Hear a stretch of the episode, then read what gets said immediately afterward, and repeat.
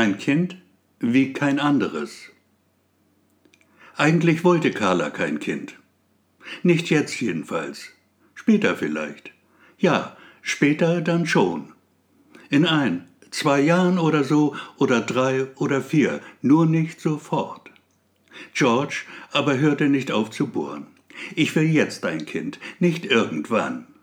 Okay, sagte Carla, dann machen wir halt eins. Dein Wille geschehe. Und so machten sie denn, was man so macht, wenn ein Kind kommen soll. Und Carla, sie wird auf Anhieb schwanger. Legt deutlich zu schon in den ersten Wochen. Taille ist nicht mehr. Ihr Bauch ein Ballon, der alle Rekorde schlägt. Carla fühlt sich wie eine Elefantenkuh, ein Walfisch, der zwei Surfer im Bauch hat. George aber liegt ihr zu Füßen, verwöhnt sie nach Strich und Faden. Jeden Wunsch liest er ihr von den Augen ab. Carla braucht nur mit den Fingern zu schnippen. Da ist er auch schon unterwegs zur Eisdiele schräg gegenüber, kehrt zurück mit drei Kugeln Eis vom Besten und ganz viel Sahne obendrauf. Carla natürlich weiß das zu schätzen.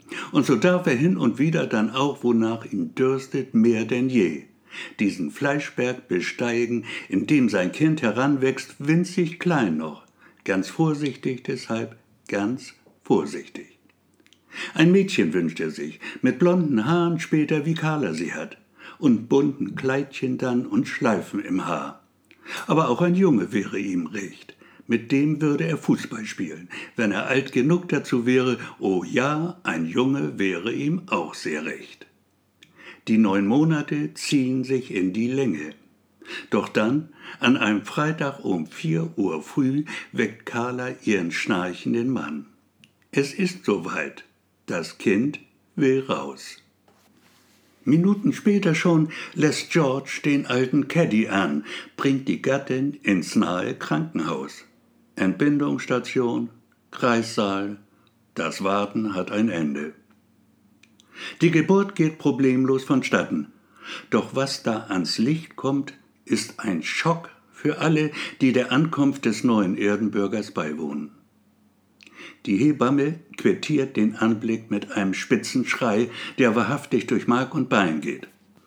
Eine der Schwestern dagegen fällt lautlos in Ohnmacht, wobei sie um Haaresbreite den Arzt umreißt, der vor Schreck über das, was seine Augen erblicken, gerade die Hände vors Gesicht schlägt. Am schlimmsten aber trifft es den Gatten der jungen Mutter. Der schreit lautlos Scheiße und fällt tot um. Das Baby ist kein Baby. Es ist ein Mensch, natürlich, ein Mensch mit einem Kopf, mit Armen und Beinen, ein gesunder Mensch, nur alt schon, sehr alt. Carla hat einen Opa zur Welt gebracht. Ein Opa im Kleinformat. Nur wurde er halt gerade erst geboren, mit tiefen Falten im Gesicht, schlaffer Haut und auf dem winzigen Kopf einem Kranz grauer, beinahe schon weißer Haare. Die junge Mutter bekommt von all dem nichts mit. Völlig entspannt liegt sie im Dämmerschlaf, spürt nichts, hört nichts, ahnt nichts. Doch die Narkose lässt nach und der Chefarzt spricht. Nur redet er ziemlichen Blödsinn, angefangen damit, dass er ihr seinen Glückwunsch ausspricht. Dafür dankt ihm Carla mit einem Lächeln im Gesicht. Das freilich schwindet allmählich, als der Mann im weißen Kittel nicht aufhört, von Menschenleben zu reden, von Schicksalsschlägen, die es zu meistern gilt, von Überraschungen, die mal gut, mal weniger gut sind. Okay, sagt Carla, kann ich jetzt bitte mein Kind sehen? Ihr Kind. Nun ja, äh, wie soll ich sagen? Äh, Sie müssen jetzt stark sein, meine Liebe. Schwester Elke, bitte reichen Sie der Patientin Ihr Kind. Wie bitte? Was sagen Sie? Natürlich, aber wie soll ich es denn sonst nennen? Und so kommt es dann zur ersten Begegnung zwischen Mutter und dem, was man ein Kind wahrhaftig nicht nennen kann. Schwester Elke legt das Neugeborene der Mutter an die Brust. Dem kleinen Opa scheint das sichtlich zu gefallen. Er bekommt umgehend eine Mordserektion. Carla reagiert erstaunlich gelassen. Hey, kleiner Schlingel, so nicht. Ich bin deine Mutter. Den Umstehenden ist der Vorgang eher peinlich.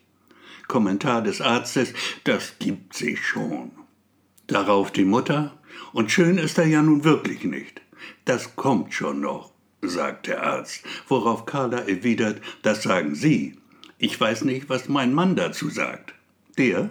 Gar nichts wird er sagen. Wieso das? Weil er tot ist, gnädige Frau. Kapitel 2 Der Mensch gewöhnt sich an alles. Carla macht da keine Ausnahme. Ihren Sohn nennt sie Opa, und der Kleine weiß inzwischen auch, sich zu benehmen. Carlas Eltern, die zunächst ihren Augen nicht trauen wollten, akzeptieren das seltsame Kind nun ebenfalls. Sagen sie zumindest. Dass er hässlich ist wie die Nacht, dafür kann der Junge schließlich nichts. Und überhaupt steckt Opa voller Überraschungen. Er ist gerade mal zwei, da kann sich Carla bereits mit ihm unterhalten. Er kann schreiben und ist im Rechnen besser als seine Mutter. Mit drei Jahren schon kommt er in die Schule. Carla bringt ihn täglich hin und holt ihn wieder ab. Der Junge ist dermaßen gut, dass er mehrere Klassen überspringen kann, mit zehn sein Abitur macht. Carla liebt ihren Sohn über alles und sie ist stolz auf ihn.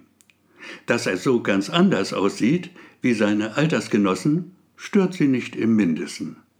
Opa nennt sie den Jungen noch immer.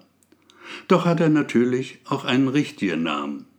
Laut Geburtsurkunde heißt Opa Josef.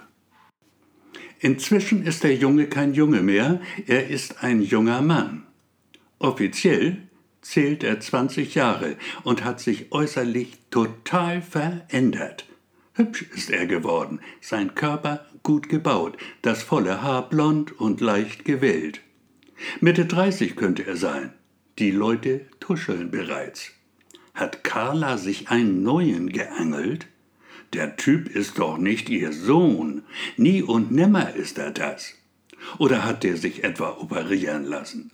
Die Spekulationen schießen nur so ins Kraut. Mutter und Sohn machen sich einen Spaß daraus. Sie spielen das verliebte Paar, flirten zum Schein auf Teufel komm raus miteinander. Bei Opa Joseph, jetzt einfach nur Joe, geht alles sehr schnell. Ein Informatikstudium bricht er vorzeitig ab, es bringt ihm nichts mehr. Er gilt auch so schon als Genie. Die Branche lockt mit hochbezahlten Jobs auf Führungsebene. Joe nimmt einen davon an, verdient fortan ein Schweinegeld. Er kauft ein prächtiges Haus für sich und seine Mutter, schenkt ihr einen schnittigen Sportwagen englischen Fabrikats. Wovon immer sie auch träumt, er ahnt es offenbar. Dann eines Tages kommt es zur Katastrophe. Carla hat einen Lover. Joe kommt nach Hause, da liegt sie im Bett mit ihm. Lass es dir erklären, sagt sie noch, da hat ihr Sohn bereits eine Pistole in der Hand. Die Waffe trägt er zum Selbstschutz ständig bei sich. Bitte, Liebling, schreit Carla, während der fremde Mann ihn wortlos anstarrt. Auch Joe sagt kein Wort. Die Hand mit der Pistole darin zettert nicht die Spur, als er schießt. Drei Schüsse feuert er ab, dreimal auf dasselbe Ziel. Carlas Lover ist auf der Stelle tot.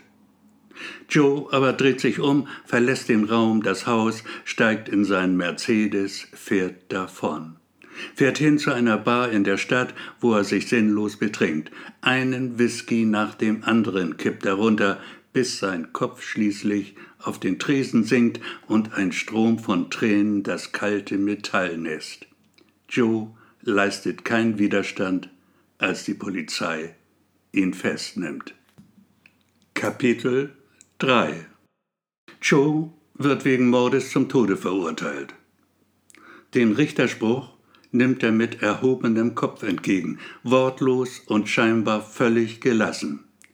Man könnte fast meinen, es interessiert ihn gar nicht, was der Mann in der schwarzen Robe da sagt. Zwölf lange Jahre sitzt Joe in der Todeszelle. Dann kommt es zur Vollstreckung des Urteils. Man setzt ihn auf den Stuhl, der sein Leben beenden wird.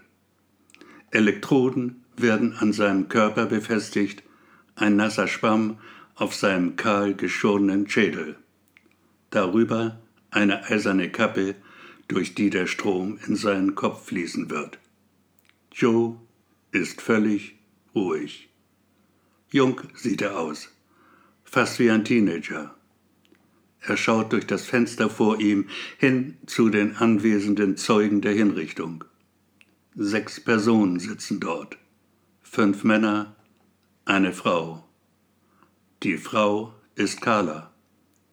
Ihre Blicke treffen sich. Lautlos schickt er ihr drei letzte Worte, die Carla ihm von den Lippen abliest. Ich liebe dich. Sind Sie bereit? fragt ihn der Henker. Ja, sagt Joe.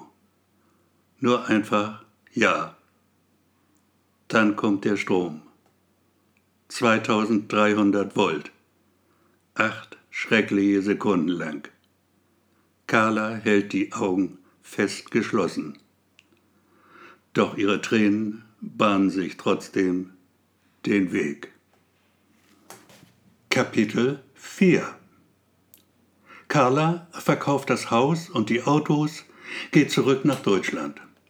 Noch vor der Hinrichtung ihres Sohnes hatte sie beantragt, seine sterblichen Überreste in Deutschland bestatten zu lassen. Ihr Antrag wurde genehmigt. Die Kosten freilich muss sie selbst übernehmen. Hoch oben im Norden der Republik, einer kleinen Stadt mit 2000 Einwohnern, wird Joe dann schließlich beerdigt. Es gibt nur eine Person, die dem Sarg zur Grube hin folgt. Es ist Carla, eine immer noch schöne Frau mit weißen Haaren. Auf demselben kleinen Friedhof liegt auch der Vater ihres Vaters, ihr Großvater also. Er war in Deutschland geblieben, als die Eltern mit ihr in die USA gingen. Carla war damals 18 Jahre alt, ihr Opa so um die 60. Er hatte seine Enkeltochter abgöttisch geliebt und sie ihn auch. Trotzdem konnte sich Carla, jetzt wo sie selbst alt war, kaum noch an ihn erinnern. Nach Josefs Beerdigung besuchte sie sein Grab. Der Stein war bereits verwittert, Placken von Moos bedeckten ihn, umrahmten ein kleines, verglastes Bild des Toten, so alt in etwa wie Josef war, als er die tödlichen Schüsse abgab. Und überhaupt, da war eine Ähnlichkeit, die Carla ganz unwillkürlich frösteln ließ.